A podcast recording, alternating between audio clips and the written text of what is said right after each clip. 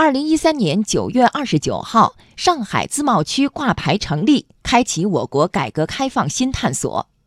五年时间，自贸区布局拓展到中西部地区和东北地区，数量已达十二个。作为改革开放的试验田，五年来，自贸区先后推出大量有突破、见成效的改革措施，将新一轮全面深化改革和扩大开放推向纵深。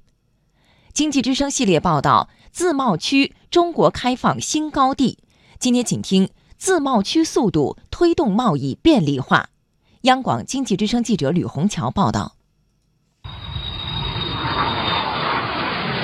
天津自贸试验区机场片区，古德里奇航空结构中国服务有限公司刚刚完成一个航空结构件的保税维修，海关工作人员轻轻扫描二维码核对信息后，维修件顺利出关，发往公司客户南方航空。整个清关过程用时还不到半个小时。古德里奇中国公司总经理刘杰把这个速度跟以往做了对比。自贸区成立之初的时候，维修件呢进出关呢大概都需要三天的时间。自贸区管委会呢就协调海关技术创新，把物联网的 RFID 系统引入到航空维修件的追踪上，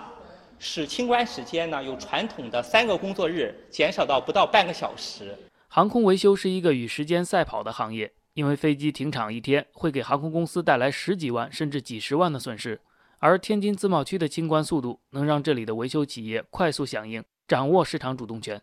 正因为这样，目前国内国际十多家航空配套企业正加速布局天津自贸区。浙江自贸区也在创新通关流程，提高通关效率。过去，货船停靠舟山港需要办理边检、海关、检验检疫、海事等四个部门的手续。浙江自贸区将这些手续精简为一个平台，办理时间从四小时缩短到了十分钟。目前，浙江自贸区进出口平均通关时间分别减少百分之三十八和百分之五十六。舟山市口岸办口岸处处长王广宇：通关越快，办手续越简单，吸引力越强，船愿意到舟山来卸货、加油，无形当中这个业务量就上升了。带动我们的哪些产业？物料供应、船舶修理，包括物流。自贸区速度还体现在交通运输与口岸的无缝对接。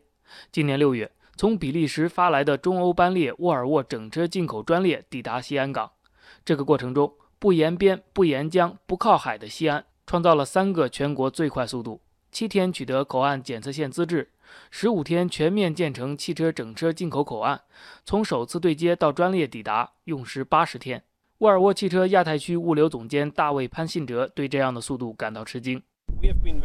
这里的速度还有工人的奉献精神，很让我们吃惊，让我们在西安有一段愉快的经历。下一个阶段的第一个期望就是整车进口，我们完善系统，西安提供服务，做到每周能有固定的班列。如今，各自贸区都在积极对标国际最高水平，推动贸易便利化。这些改革全球瞩目，也得到了国际上的认可。位于上海自贸区张江片区的易通公司有一面巨大的电子显示屏，通过上面闪烁的数字和光标，可以实时监控上海口岸业务情况以及船舶坐标位置。这就是上海自贸区在全国首创的国际贸易单一窗口。这个单一窗口目前已经升级到3.0版，包含货物进出口、运输工具等十个功能板块，对接了海关、海事、边检等二十二个部门。上海市发改委副主任朱民说：“世界银行的专家看了这个单一窗口后，说出了‘震撼’这两个字。因为上海的国际贸易单一窗口目前是全球处理单证量最大的，每年要处理两千多万票，